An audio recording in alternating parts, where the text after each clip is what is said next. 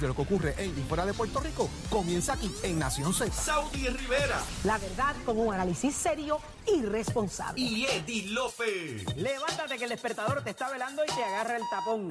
Nación Z por Z93. Buenos días Puerto Rico, soy Manuel Pacheco Rivera informando para Nación Z en los titulares.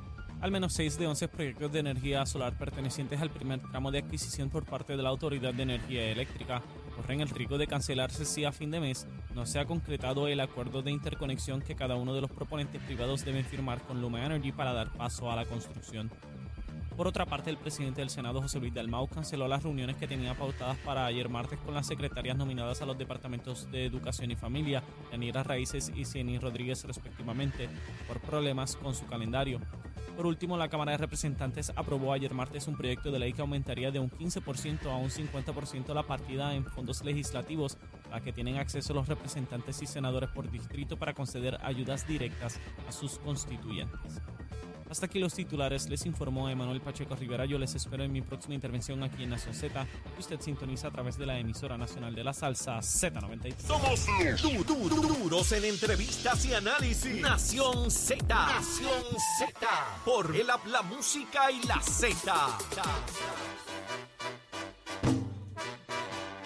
Z93, estás escuchando Nación Z, señores, y estamos listos a través del 6220937.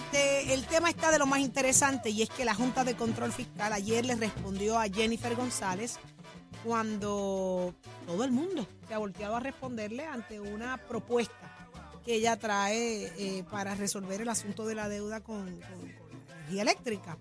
Eh, utilizar el Fondo General, ¿verdad? Eh, para esto. que utilizando las palabras de Jorge de ayer, se oye chulo, ¿verdad? Cuando ¿Cómo hablamos que- con el, con el secretario de? Estado Bueno, y director de yo- vamos a coger los chavitos y resolvemos esto y le damos chavo a la autoridad para que la autoridad resuelva y dejamos esto resuelto aquí para todo el mundo. Se oye bello. La, la, la, la propuesta lo que presenta, ¿verdad? Y busca es eh, demostrar que se puede lograr un alivio a- al bolsillo del puertorriqueño con el asunto de la luz y evitar los aumentos, pero la realidad pareciera alcanzar o pasarle por el lado al asunto. Mira, un, poco para, explicarlo. O sea, a- actualmente se logró una negociación con los acreedores de que de 8 mil millones se les va a pagar 2.3, 2.6, ¿no? Un- una cifra entre eso. Mm. Entonces, actualmente el, el secretario de Hacienda ha dicho que encaja en las cuentas de Hacienda del Fondo General, hay una cantidad estimada de 8.600 millones. Entonces, la comisionada, lo que se ha prospectado es que eh, se va a coger un préstamo de aquí a 25 años eh, para poder pagar esos 2.600 millones que ya se acordó. Y eso implicaría el que la tarifa para poder pagar ese préstamo a 25 años vaya a fluctuar de acuerdo a cuántos abonados haya, además de cómo esté el combustible o las cosas que pudieran haber en vaivén, ¿verdad? Eh, por razón del sistema eléctrico. O sea, dice, pero ¿para qué vamos a, a endeudarnos a 25 años y poner en riesgo lo, lo que vayamos a pagar mensualmente? Tenemos el dinero en caja, vamos a pagarlo. Me parece que la respuesta más contundente ha sido la de Antonio Medina, el ex miembro de la Junta de Supervisión Fiscal ahora, eh, eh, quien ha renunciado recientemente, donde le dicen, mira, es que ese dinero es para pagar las pensiones, es para pagar eh, ciertas cosas y ya está marcado. Tú no puedes sacar dinero, o sea, tú no te puedes coger dinero Desviar. que ya tienes eh, set para Ujú. pagar la hipoteca, ¿verdad? Es como si tuvieras una cuenta para en tu casa para pagar la hipoteca y tú sacas ese dinero para ¿Desangrar la pagar cuenta? para pagar el viaje a Disney del año pasado, que lo debes y tienes esa deuda, pero tú no descuidas la, la- tu deuda más importante, que es el pago de la hipoteca y el pago de otras obligaciones, el pago de nómina de los empleados, de los, de los, de los policías, las enfermeras y todo, para entonces eh, enviarlo a una deuda que tienes, que es existente, que es importante, pero tienes un mecanismo para repagarla a través de los años. Ah, que ciertamente se ponga en riesgo lo que pagamos de luz mensual y que hay mucha gente que no la puede pagar. Perfecto. Pero quizás pudiera, y me parece que por ahí es donde ella va, quizás a reafor- re- reaf- de reformar su propuesta, es que diga, pues vamos a hacer algo para mitigar que ese impacto mensualmente o anualmente no sea mucho. Y eso quizás sea un poco más viable, pero de verdad se la estoy dando de gratis. La Autoridad de Energía Eléctrica, como cualquier entidad, es responsable de su propia deuda. La Junta de Supervisión Fiscal cree en un rescate gubernamental para la autoridad. No es fiscalmente responsable ni factible. La Autoridad de Energía Eléctrica debe generar sus ingresos suficientes para cubrir todos sus costos operacionales, incluyendo los pagos de la deuda y las pensiones, para evitar futuras quiebras. Así se expresó la Junta de Supervisión Fiscal por escrito. En Arroz Habichuela, usted, como cualquier otra corporación, es responsable de generar sus ingresos y de pagar su deuda, de pagar sus bonos y de pagar todo lo que todas sus Me responsabilidades. equivoco, me equivoco en lo que te dije ahorita y Jorge lo acaba de traer ahora muy bien. O sea, tú estás sacando tu dinero para pagarle la hipoteca al, Al vecino. Perdóname, tu dinero de tu hipoteca para pagarle el viaje a Disney al vecino. O sea, la corporación pública es aparte del fondo general. Claro. Y por eso Tiene es que que, ser ellos autosustentable. generan, exactamente, por eso es que ellos generan su propio fondo. Que eso es lo que siempre se ha planteado, que todas las corporaciones en Puerto Rico tengan que generar sus propios ingresos y no depender O del sea Fondo que la, General. la- Ah, pero el Fondo General puede pedirle chavo a la corporación. Sí. ¿Ah, sí? Sí. O sí, o Sí. como tú crees que se pagan los bonos aquí de, Ah, de mira, qué empleados bueno. públicos, te cogen al fondo y le quitan todos los chavos que tienen por encima y los mandan para pagar los bonos de Navidad y toda esa madre. Ah, de ahí Pero tiene que venir acompañado Jorge, de una de una resolución, o sea, de una determinación legislativa. La legislatura es La legislatura Lo cierto que es que la propuesta de Jennifer González pareciera quedar descubierta, o sea, no, no es real, no es viable, eh, por lo que todo ha, tras- lo que ha trascendido, ¿verdad? Le respondió también hasta, hasta Pedro Pierluisi. ¿Qué le dijo Pierluisi? Eh, a, a- ¿Le dijo a- ridícula sobre este tema? No, No. le dijo ridícula, se la dejó a los populares, pero el gobernador sí le contestó. El gobernador en este caso lo que dice que es absurdo. Así que entre absurdos Ah, y ridículos, diablo. Pierluisi está florido en estos días. Entonces, absurdos y ridículos es lo que hay. Está Que es absurdo cancelar el contrato de deuda. Ay, está folclórico. Además, dijo que contrario a lo que la comisionada residente está dispuesto a debatir eh, sobre todos los asuntos, incluyendo este tema eh, de, del tema energético y Luma Energy. Y obviamente esto viene también porque continúan los apagones eh, por falta de generación y otros adi- a- a eh, elementos adicionales. Y el gobernador ha dicho pues, que se han reducido bastante los apagones. Pues ayer se fue la luz dos veces en casa. Dios Fue mío. Él no dijo, él no dijo dónde. Fue allá. Él no dijo dónde. Fue allá ahí. ¿Qué dice el público? 6220937. Tengo a Juan en línea telefónica. Buenos días, Juan. Saludos, mi gente, buenos días. Buen día, mi amor. ¿Qué está pasando? Todo bien, aquí tempranito ya en la calle, viendo ese espectáculo de, de, de rayos. y Oye, me dicen que hay cielo. relámpagos allá afuera. A mí me encanta ver eso. Es una chulería, es bien lindo, a mí me encanta, pero así, que se queden allá arriba, que no bajen para Claro, déjalo por allá lejos. Mira, Juan, ¿qué te parece? Juan, ¿qué te Mira, parece? La, la este- propuesta que trae la, gober- la, comisionada eh, es una propuesta que uno abre los ojos y uno dice, ay, qué bueno, por fin alguien está pensando en nosotros, en, en- evitar estos aumentos, pero la realidad es otra. Se ve bonito, pero eh, ella tiene que estar consciente y toda la gente tiene que estar consciente de un pequeño detalle. Hermano, cuando usted radica una quiebra es porque usted no tiene de dónde sacar, ¿verdad?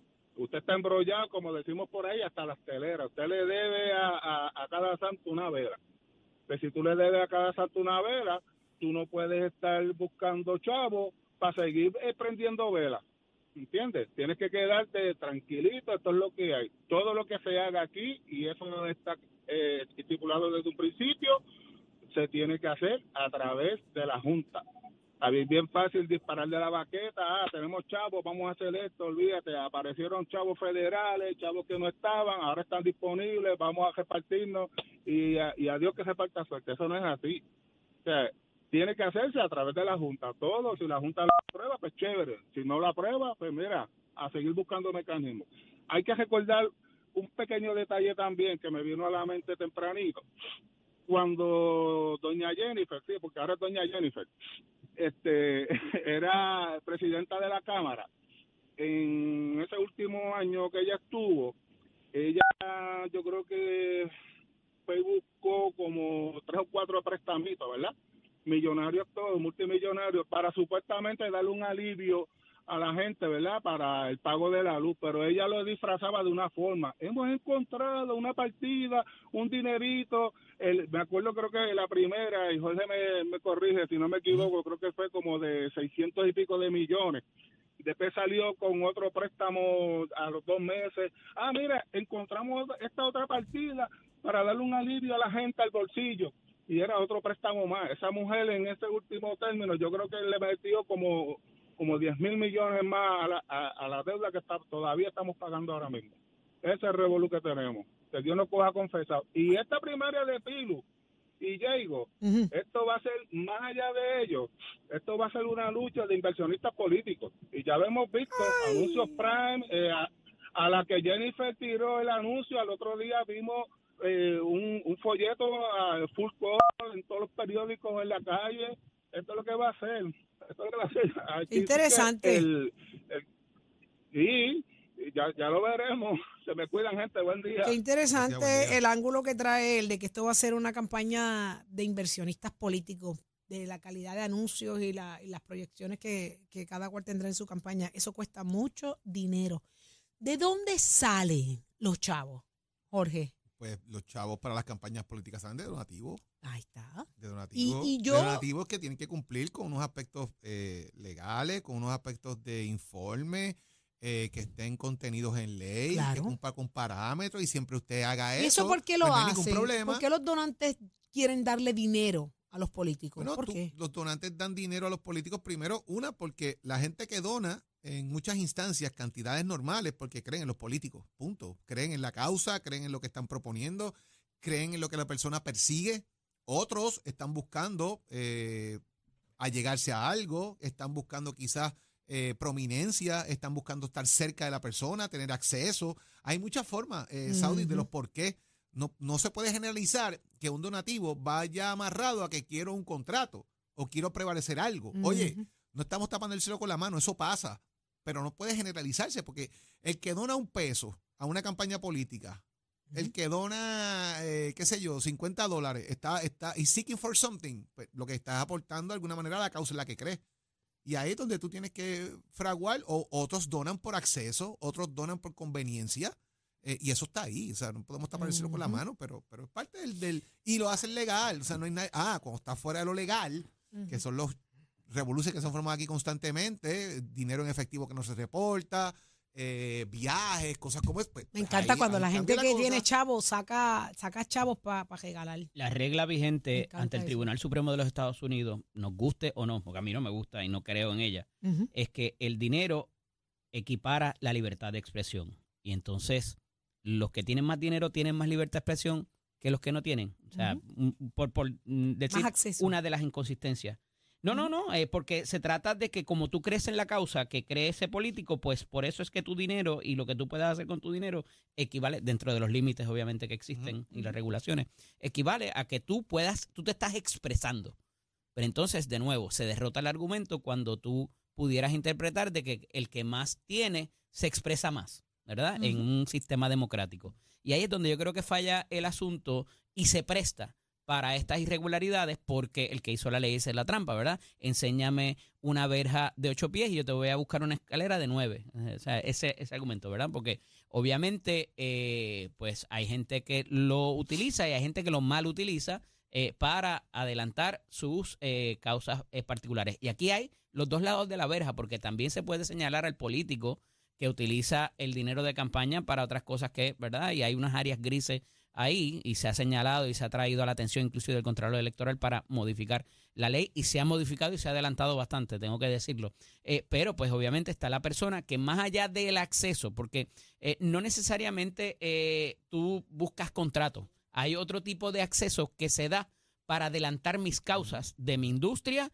o de los o de mis proyectos privados, ¿verdad? Eh, Para tener ese aval, que no implica que va a haber erogación de fondos en mi favor. Correcto. Eh, y entonces eso se da también eh, y pudieran ser muchas, muy diversas. Hay gente que dona dinero y después no vuelve a hablar con la figura Así es, política. así es. Es la realidad. El 90% de la gente, si no más, es así.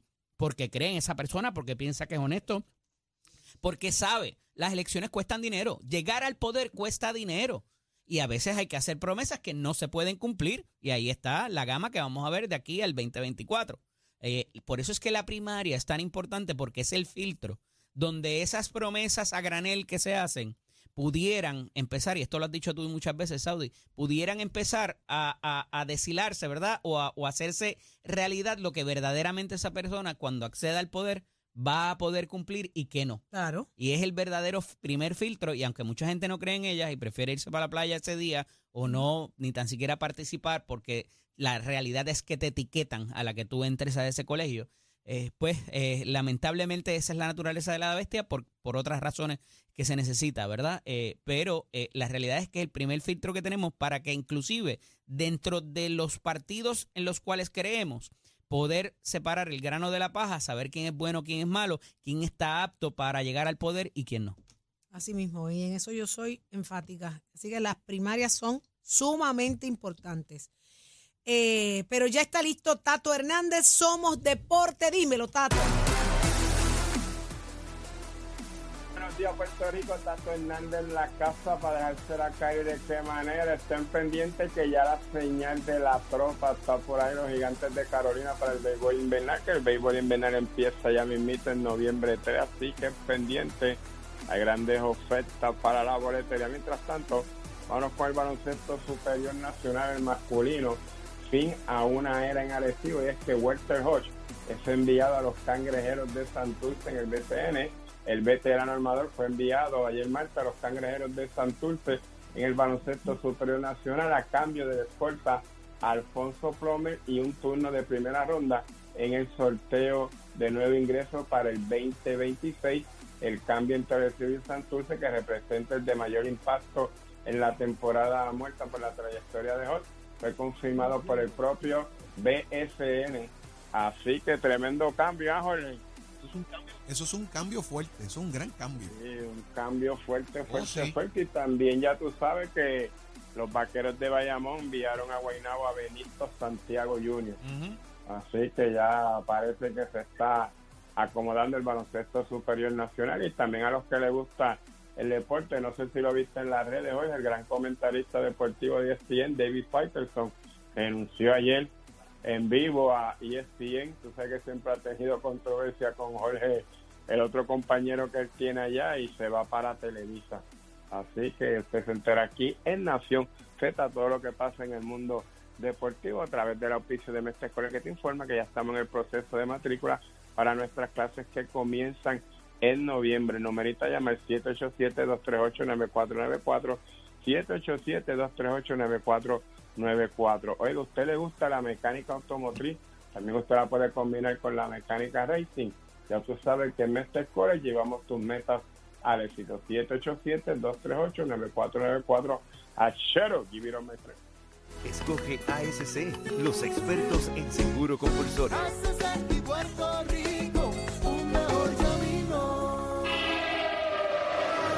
Puerto Rico. Soy Emanuel Pacheco Rivera con el informe sobre el tránsito. A esta hora de la mañana ya se formó el tapón en algunas de las carreteras principales de la zona metro, como la autopista José de Diego entre Vega Alta y Dorado y entre Toa Baja y Bayamón y más adelante entre Puerto Nuevo y Atorrey.